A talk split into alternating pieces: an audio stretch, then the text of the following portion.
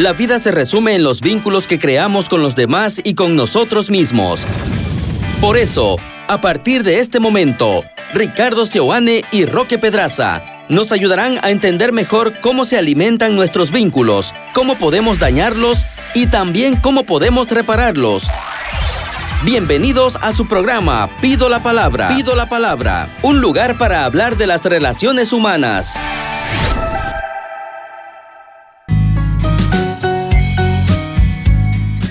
Muy buenos días, queridos hermanos, sean ustedes bienvenidos a su programa Pido la Palabra. Ricardo Sebane, quien les habla, y Roque Pedraza, le damos una cordial bienvenida, les mandamos un fuerte abrazo desde aquí, desde la cabina de Radio Betania, que el Señor nos regala para compartir. Eh, un nuevo día con nuevas reflexiones, con nuevas maneras de reparar vínculos rotos, de fortalecer vínculos importantes. Siempre estamos pensando en eso, en usted y las personas que están cerca de usted, que pueden eh, eh, ayudarle, que pueden hacer que usted se sienta cada vez mejor, más querido, más protegido. Así que hoy tenemos un tema bastante interesante, pero antes de eso, Roque, ¿qué tal? Buen día. Hola Ricky, muy buenos días a todas las personas que a esta hora de la mañana nos acompañan. Gracias por hacernos parte de su rutina, gracias por hacernos parte de sus trabajos, gracias por entrar a sus hogares y por permitirnos poder acompañarlos en el transporte. Donde quiera que usted se encuentre, recibe de parte nuestra nuestro fraternal saludo. Y como les comentaba, tenemos hoy un tema eh, importante, esta vez relacionado con el vínculo de pareja vamos a hablar sobre cómo reparar la confianza en la pareja, ¿no? Usted sabe que este programa se, se, se, basa mucho en los vínculos, en cómo mejorar nuestros vínculos. Y usted sabe que un vínculo de confianza siempre será un vínculo que se considere fuerte, estable, sólido. Pero cuando este vínculo pierde la confianza, realmente pierde mucha solidez, pierde mucha estabilidad, pierde mucho de lo que nos hace sentir seguros. Es así como vamos a conversar un poco sobre cómo hacer para que la confianza sea restablecida, reparada, recuperada. ¿Será que es posible recuperar la confianza? En general, la confianza es necesaria para que cualquier vínculo sea posible y sea positivo. Imagínate nosotros que somos socios, Roque, eh, si no tuviéramos confianza el uno en el otro, probablemente la sociedad ya se haya terminado hace tiempo, ¿no? Entonces, eh, las amistades, eh, los negocios, las sociedades, por supuesto las relaciones de pareja, las relaciones de padres e hijos, necesitan para ser fuertes, para ser duraderas, una cuota importante de confianza. Y la confianza es ese, eh, ese elemento que se tarda muchas veces en construir y que sin embargo es frágil, de forma de que hay cosas que la pueden devastar rápidamente. Pensemos, por ejemplo, en situaciones que pueden dañar la confianza y que puede a más de una pareja ocurrirles en el, tránsito del camino amoroso. Una de ellas, y probablemente la más típica y la que más se nos viene a la mente cuando hablamos de engaños y de traiciones, es la infidelidad. Que es esto de estableciste un vínculo que solo tenés conmigo y lo hiciste con alguien más eso que teníamos entre los dos de forma exclusiva, metiste a alguien más en eso, en tu vida, en tu corazón. Te relacionaste física o sexualmente con esa persona, te enganchaste amorosamente con esa persona y eso me deja una gran herida, razón por la cual la desconfianza es una de las más importantes manifestaciones de que ahí todavía me duele. Un segundo punto digamos, relacionado con la infidelidad es omitir cosas. Y mire, atento con la palabra omisión. Hay gente que dice, eh, yo no, no, le mentí, simplemente no le conté. Y eh, pensamos que la omisión, pues capaz no es como un engaño, como una mentira, sin embargo, un signo de que una relación no tiene confianza es precisamente que la omisión es alta. Recientemente conversaba con una pareja y uno de ellos me decía, la verdad es que me siento muy mal porque el otro día estábamos en una reunión de amigos con mi pareja y ella ahí en la reunión de amigos compartió una situación difícil por la que ella está atravesando. Y entonces yo pensé, ¿cómo puede ser que mi esposa, que vive conmigo, no me haya compartido a mí primero esta situación y que yo me entere cuando ella tiene la posibilidad de compartirlo delante de, otras amistades. Entonces, fíjense que esa es una omisión, pero que es una omisión que tiene a la base una falta de confianza. ¿Por qué ella no se sintió en la comodidad suficiente, en la capacidad de sentarse y decirle, mira, tengo que contarte algo difícil por lo que estoy pasando? Por lo tanto, cuando en una relación se va desgastando la confianza y cuando en una relación se van omitiendo ciertos temas, es una cosa que se retroalimenta. A mayor confianza, mayor se omiten, más se omiten ciertas cosas y cuanto más se omiten cosas, sobre todo las importantes, más se afecta la confianza. Otra situación que puede ayudarnos a entender cómo es que la confianza o la desconfianza se instala en una relación son las falsas promesas o las ilusiones que constantemente uno de los miembros de la pareja ejerce sobre el otro ya, ya nos vamos a casar, ya vamos a poder estar juntos, ya vamos a vivir juntos, eh, que me salga este crédito o esperar que me vaya mejor en el trabajo, esto ya va a ocurrir, pero muchas personas pueden pasar años esperando a que muchas de estas cosas ocurran y no ocurren. Y la desconfianza empieza a instalar algo así como ya no creo en tu palabra, ya lo que vos me decís y las falsas promesas que me haces a mí ya no me generan en lo absoluto ningún tipo de entusiasmo. Yo creo que estas cosas ya no, van, a pasar nunca, razón por la cual desconfío de lo que me decís. Siento que las promesas que me haces simplemente las haces para salir de paso o para que yo me calme, pero en realidad no veo que vos querrás realmente hacer, porque si lo hubieras querido, ya lo hubieras hecho. Y eso a muchas personas les afecta a nivel de la confianza. Además de estas promesas que no se cumplen, que sí realmente generan, al final generan un daño, ¿no? La persona puede sentir que está perdiendo su tiempo con esta persona y bueno, no, ya no se confía, porque a ver, luego veremos cuando se trata de recuperar el problema que hay en, en querer recuperar la confianza en alguien cuya palabra no vale. Es muy difícil, ¿no? Luego veremos qué se puede hacer, pero pensemos en que la palabra desgastada, la promesa vacía, genera muchísima desconfianza y sobre todo decepción, de manera de que ya no se cree, ya no se confía, porque ya no se cree en lo que me decís, ya no creo en, en quién, son vos, en quién sos vos para mí, o sobre todo ya no creo en nosotros, ¿no? Otro punto esencial que puede desgastar la, confianza tiene que ver con todo lo relacionado con lo económico. En, nuestra vida la verdad que lo económico termina jugando un papel bastante importante, ¿no?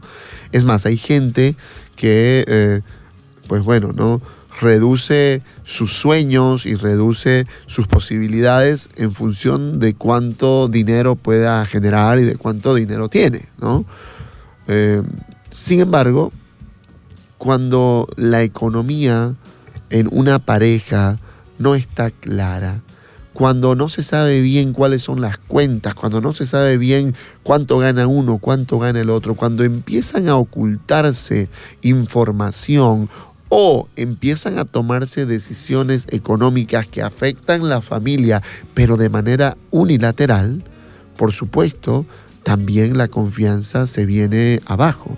Eh, pensemos una vez más que eh, en una pareja que ambos trabajan y que ambos eh, se sacrifican por generar ingresos para la familia, pero de pronto uno de los dos está comprometido con la familia y entonces lo que tiene es para aportar y entonces el otro resulta que, lo digo porque no, no hace mucho escuché, recibió un aumento de sueldo, aumento de sueldo que no fue comunicado, por ejemplo. Y entonces el excedente que él empezó a recibir es un dinero que ya no es de nosotros, es un dinero que solamente es mío. Y cuando aparecen estas situaciones, pero a escondidas, porque yo estoy de acuerdo que cada uno pueda disponer de, dinero para sí, esto me parece que, está bien.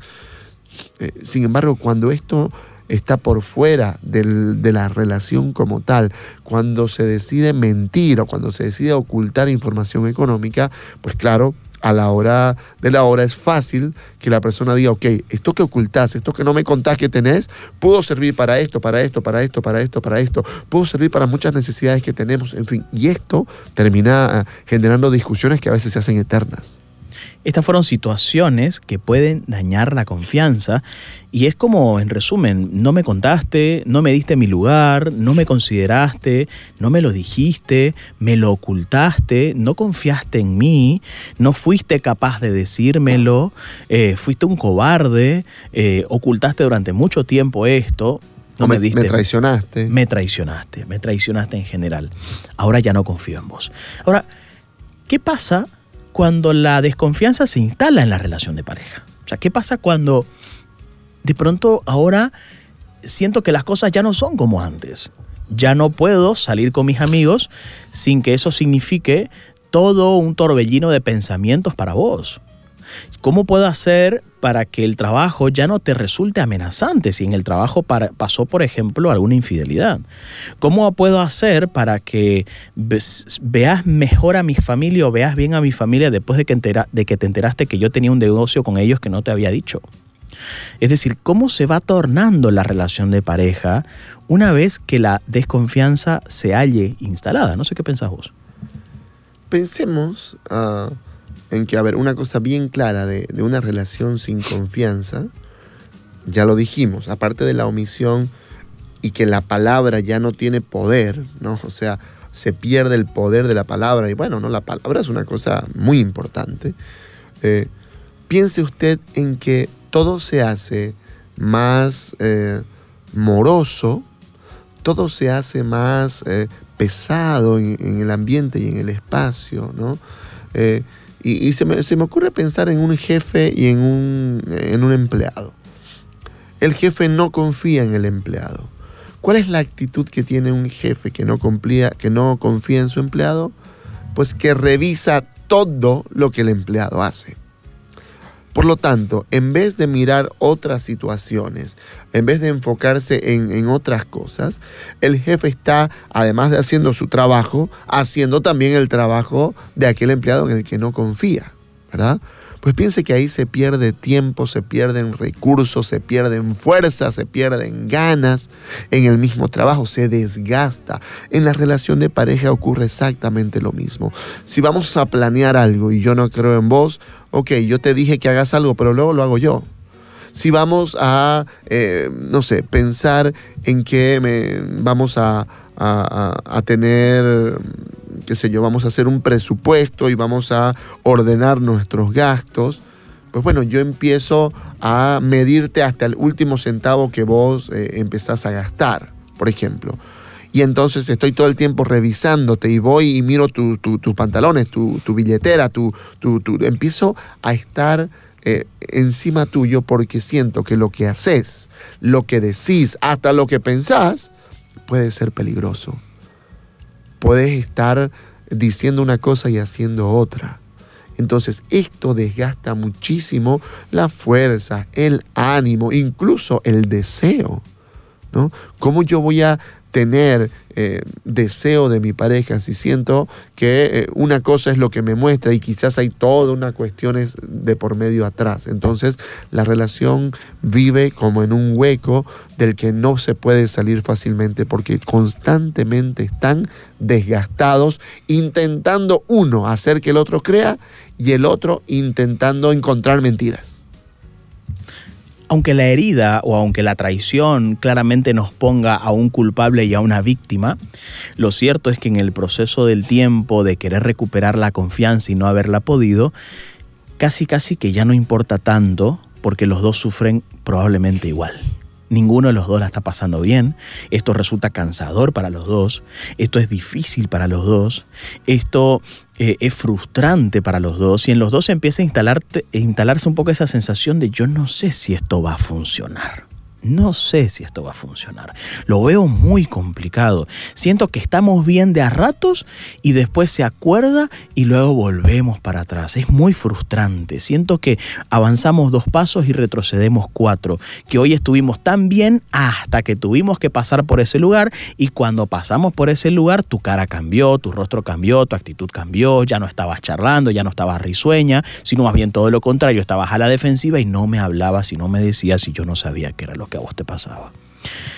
Se hace difícil el clima dentro de la relación misma. Pero bueno, ¿qué hacemos con eso para reparar?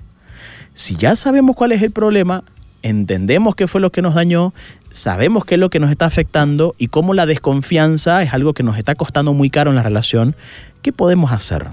¿Qué podemos hacer? ¿Qué podemos hacer para que esto pueda salir a flote? ¿Qué podemos hacer para que podamos recuperar? ¿Se podrá restablecer la confianza? ¿La confianza nunca más será la misma?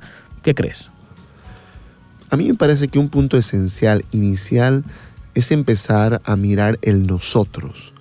No solamente el yo, porque como, como vos decís, cuando se rompe la confianza, podemos identificar claramente un culpable y un inocente, un victimario y una víctima. Y muchas veces la víctima está pensando todo el tiempo en lo injusto que es que me hayan herido, traicionado, me hayan sido infiel, todo esto, ¿no? Y ciertamente que lo es, que es injusto. Sin embargo, si solamente estamos pensando en la justicia en términos de la persona y no en la justicia en términos de la relación, probablemente la relación no se va a recuperar. Entonces, ¿es injusto lo que me hiciste? Sí. ¿Es injusto que yo me sienta mal y que todo el tiempo esté pensando que me querés engañar? Sí. Es injusto que yo, dirá la persona que, hizo la falta, es injusto que yo intente, intente, intente, intente y no logre nunca y que me frustre porque no sé ya qué más hacer. Es injusto también. Y ahí cada uno puede eh, esconderse en su propia injusticia. ¿No? Es injusto que no me den una segunda oportunidad, por ejemplo, pues sí, porque todos podemos fallar. Pero es injusto también que peleemos tanto. Es injusto que no tengamos espacios para pasarla bien. Es injusto que no podamos por un momento, aunque sea con nosotros y con nuestros hijos, tener espacios donde podemos volver a reír, donde podemos volver a disfrutar. Es injusto que votemos por la borda los años de historia de relación que tenemos y, no luchemos por eso. Es injusto no luchar por nuestro vínculo. Por lo tanto, yo creo que el primer punto es reconocer que hay una injusticia de la relación, que esta relación es la que está sufriendo también. No solo sufren estas dos personas, sino sufre esta relación. Y hay que también atender las necesidades y la sensación de injusticia por la que vive la relación o la pareja. Un segundo punto que de la lista de cosas que podemos hacer para reparar después de entender que esto es un nosotros y en el nosotros hay injusticias, es crear espacios en la relación para hablar sobre lo que pasó. Uno dirá, yo ya te dije las cosas, yo ya te pedí perdón, ya hablamos sobre esto y lo hemos hablado en todo el día. Pienso que ya deberíamos pasar la página. ¿Estás volviendo atrás para qué? A vos te encanta pelear. ¿Por qué es importante crear espacios para hablar del tema? Porque lo que se sabe al día de hoy para la persona dañada es que muchas veces experimenta esto que pasó como una especie de trauma. Y no hay nada más dañino que se le pueda hacer a una persona traumatizada que no pueda hablar sobre su trauma. Creo que es importante que esta persona pueda hablar. Ok, puede hablarlo con sus amigas, puede hablarlo con su mamá, pero también quiere hablarlo con vos. Es distinto, porque ni las amigas ni la mamá fueron las personas que la dañaron directamente. Es muy importante que el proceso de sanación tenga que ver mucho con esto todavía me duele. Todavía sigo pensando en esto.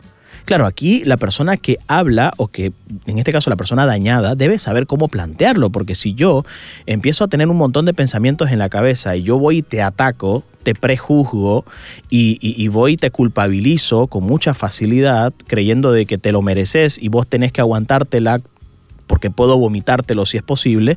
Claro, ahí la persona que debe hablar debe también entender ¿Qué es lo que yo necesito cuando hablo de mi pareja? Yo, yo, no necesito que mi pareja se defienda cuando yo le hablo sobre lo que me pasó. Necesito que mi pareja se ponga en modo sanador. Pero claro, ¿cómo voy a, cómo voy a hacer que mi pareja se ponga en modo sanador si yo la ataco? No hay forma que se ponga a sanar, a reparar, a entenderme, a abrazarme, a contenerme, que es lo que yo necesito después de todo, si yo voy y lo ataco. Entonces debo entender que el ataque no me va a generar la respuesta que yo estoy esperando de él o de ella, si es que ese fuese el caso. Qué importante es hablar de lo que nos dañó. Por supuesto que es una base fundamental para que poco a poco se vaya restituyendo la confianza. ¿no? Eh, un segundo punto esencial, luego de que algo se rompió con, esa, con ese acto injusto, esa mentira, esa omisión, esa infidelidad, lo que sea que dañó la confianza, es, ok, la persona afectada tiene que pensar, sobre todo esta persona, cómo yo le voy a permitir a esta persona que me dañó y que rompió la confianza, que la repare. Y es ahí cuando empezamos a hablar de condiciones. ¿Qué necesito yo para sentir que realmente ahora tu palabra, que no tenía nada de valor, empieza a tener un poquito de valor? ¿Qué acciones yo necesito ver para empezar a creer? ¿no?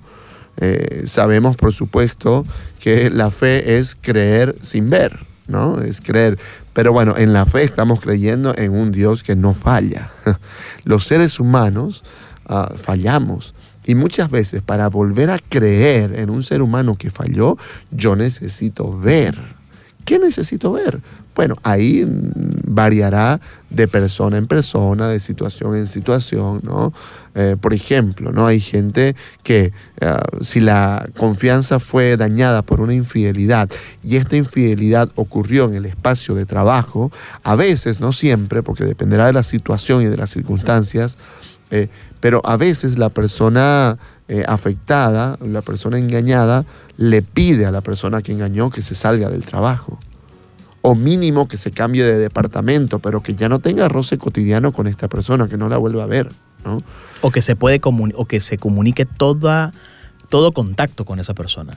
Claro, que se corte por completo todo lo que se vino diciendo, todo lo que se vino hablando por completo, pero, pero a veces hay como estas condiciones que se necesitan ver y a veces algunas personas necesitan cosas así drásticas, como decir, listo, no, no, no puedo, yo no voy a poder seguir en esta relación si vos no te salís de ese trabajo por ejemplo. ¿no? Y como digo, a veces la situación permite que eso se pueda dar, a veces que la situación económica no lo permite y el trabajo realmente es demasiado importante y para el sustento de la familia. Ok, ahí se tienen que buscar algunas cosas, pero fíjense, hablamos condiciones que ayuden, condiciones posibles, esa es una palabra importante, ¿no? Condiciones posibles, porque claro, a veces la persona engañada tiene esta fantasía, casi, casi que lo que quiere que el otro haga es volver atrás y no engañarla. No se puede. Entonces, aceptar el engaño es una parte inicial muy importante para reparar. Pero básicamente hablamos entonces de condiciones que a mí me van a ayudar a que se pueda ir reparando la confianza. Necesito ubicación en tiempo real, necesito que estemos más atentos y conversemos mucho más durante el día, sobre todo en los tiempos en los que estamos cada uno en sus respectivos lugares de trabajo, o uno en la casa y en el otro en el trabajo. Ahí necesito que por lo menos cada dos o tres horas estemos atentos, estemos conversando, porque yo necesito eh, saber que, que vos estás pensando en que yo no la estoy pasando bien, ¿no? Entonces aparecen condiciones condiciones. Ya durante un tiempo quisiera, por favor, que no hayan salidas eh, solos, solo por, por, la noche con, con nadie, durante un tiempo. Entonces, condiciones que se ven como posibles, ¿no? Por supuesto que eso requerirá de la persona que falló ganas auténticas de reparar realmente el daño causado, ¿no? Es posible que al día de hoy uno piense que si la persona desconfiada presenta síntomas, la que debería buscar ayuda es esa persona. Porque claro, a la que le pasan los pensamientos obsesivos, a la que de la nada empieza a hiperventilar, a la que de la nada empieza a ponerse ansiosa o a la que le da ataques de pánico, lo más probable es que uno diga, ok, vos estás afectada, deberías buscar ayuda. Lo cierto es que muchas de estas personas buscan ayuda ante la gran afectación psicológica que sienten, sin embargo, lo que hoy se sabe es, podés hacer terapia individual, perfecto pero la persona que tiene más probabilidades de poderte sanar más que un terapeuta es tu propia pareja. Creo que si incluimos a la pareja en el proceso de recuperación de esta persona, lo más probable es que estemos em, tomando el recurso más valioso que tenemos para segurizar a la persona, porque la, la persona necesita ser sanada de quien lo dañó. Y por eso la gran parte de las veces, o la mayor parte de las veces, una intervención en pareja, en este caso, será lo adecuado. Una vez que ya construimos ese nosotros, nos dimos cuenta de esas injusticias que había en el nosotros. Una vez que ya hemos puesto las condiciones que en principio nos harían sentir un poco más seguros de que tu palabra cuenta. Y una vez que vamos haciendo todo este proceso de eh, tener espacios para hablar del tema, probablemente un paso más adelante es entender, ok, ¿cómo estábamos como pareja? Ok, mientras nosotros, mientras todo esto pasaba, mientras todo esto pasaba, ¿qué pasaba con nosotros? ¿Cómo estábamos como pareja? ¿En qué estábamos? ¿Cuán conectados estábamos juntos? ¿Qué es lo que hacíamos? ¿A qué nos dedicamos? ¿Hace cuánto no salimos juntos? ¿Hace cuánto? ¿Cómo está nuestro vínculo? ¿Cómo está nuestra relación? Y yo creo que ese es un detalle no menor, porque yo creo que una persona o una pareja que está restableciendo su confianza, parte del proceso de restablecimiento de confianza es mejorar, transformar, redefinir y refundar la relación, porque la relación tal y como la conocíamos no existe más. La relación tal y como la conocíamos, tal y como la concebíamos, desapareció. Y necesitamos refundar la relación bajo otros parámetros, bajo otros criterios. A partir de ahora, nosotros tomamos muy en cuenta de que ciertos fines de semana hacemos cosas solos. A partir de ahora, ya no vamos a escatimar recursos en alguna niñera que nos ayude para poder tener un espacio los dos. Seguramente será un sacrificio económico, pero vamos a generar grandes cambios para poner la relación en un lugar distinto al que le estábamos poniendo. Porque, claro, eso también es pensar en nosotros. Más allá de la lógica del culpable y, el victimario, eh, la lógica de qué es lo que nos estaba pasando, cómo estaba nuestro vínculo, es algo que es como mirar más allá del dolor y darnos cuenta que en la relación yace una buena parte de los nutrientes necesarios para que estas cosas no nos vuelvan a ocurrir. Pensar en, que la relación necesita refundarse es muy importante. Eh, quiero retomar la idea principal ya para cerrar, y es que todos podemos fallar, todos somos seres humanos, tenemos defectos, nadie, nadie tiene obligación en perdonar, en, eh, en aguantar la reincidencia constante o el daño a la dignidad. Sabemos que la dignidad de la persona está por encima de la dignidad del matrimonio, por supuesto, ¿no? La persona siempre es el centro. Eh, eh, y sin embargo, dicho esto, dicho de que, ok, no, no hay una obligación en aguantar reincidencias constantes que dañan la dignidad de la persona, sin embargo, sí que hay razones para luchar, sí que hay razones para seguir adelante. Cuando dos personas se casan y delante de Dios y de sus seres queridos declaran y hacen votos, votos de, de, amarse, pues claro, Claro que uno tiene que recordar que justo en los momentos en los que siento que más dañado o dañada estoy a partir de situaciones que nos han pasado, es el momento de, de, recordar que necesitamos luchar por este amor que está agonizando. Una vez más, es el concepto de pensemos en nosotros, en este amor que recibimos un día como un don, como un regalo, y que por distintos motivos, quizás más eh, responsabilidad de uno que del otro, pero que sin embargo es un amor que se está diluyendo como agua entre los dedos. Sin embargo, no es tarde, nunca es tarde.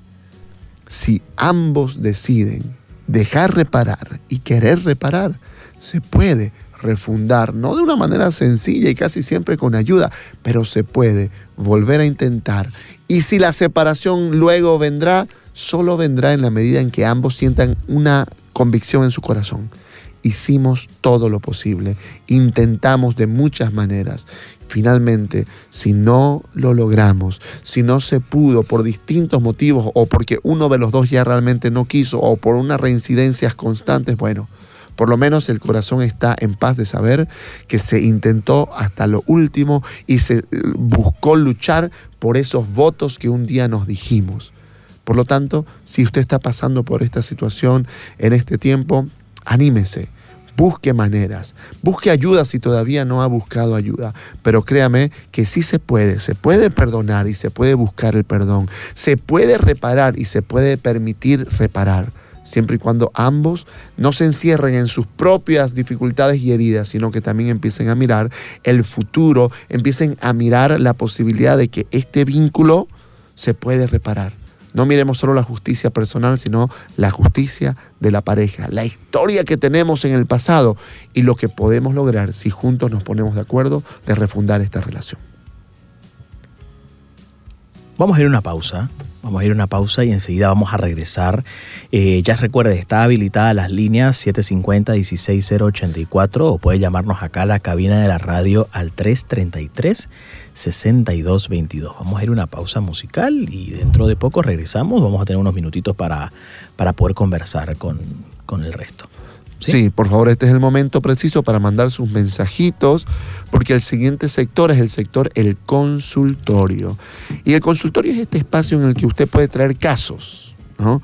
Por ejemplo, a mí me está pasando esto, a una amiga le está pasando esto, ya intentó y no sabe qué hacer. Cualquiera sea el caso, nosotros aquí eh, junto con Roque estamos por supuesto dispuestos a darle eh, un criterio que pueda ayudar a partir de nuestra experiencia, a partir de nuestra profesión, poder acompañar, ayudar y bendecir a cualquier situación y cualquier pareja que no la esté pasando bien. ¿no? Sabemos que Dios no defrauda y que si uno se aferra a Dios, claro que las cosas que parecen imposibles pueden ser posibles.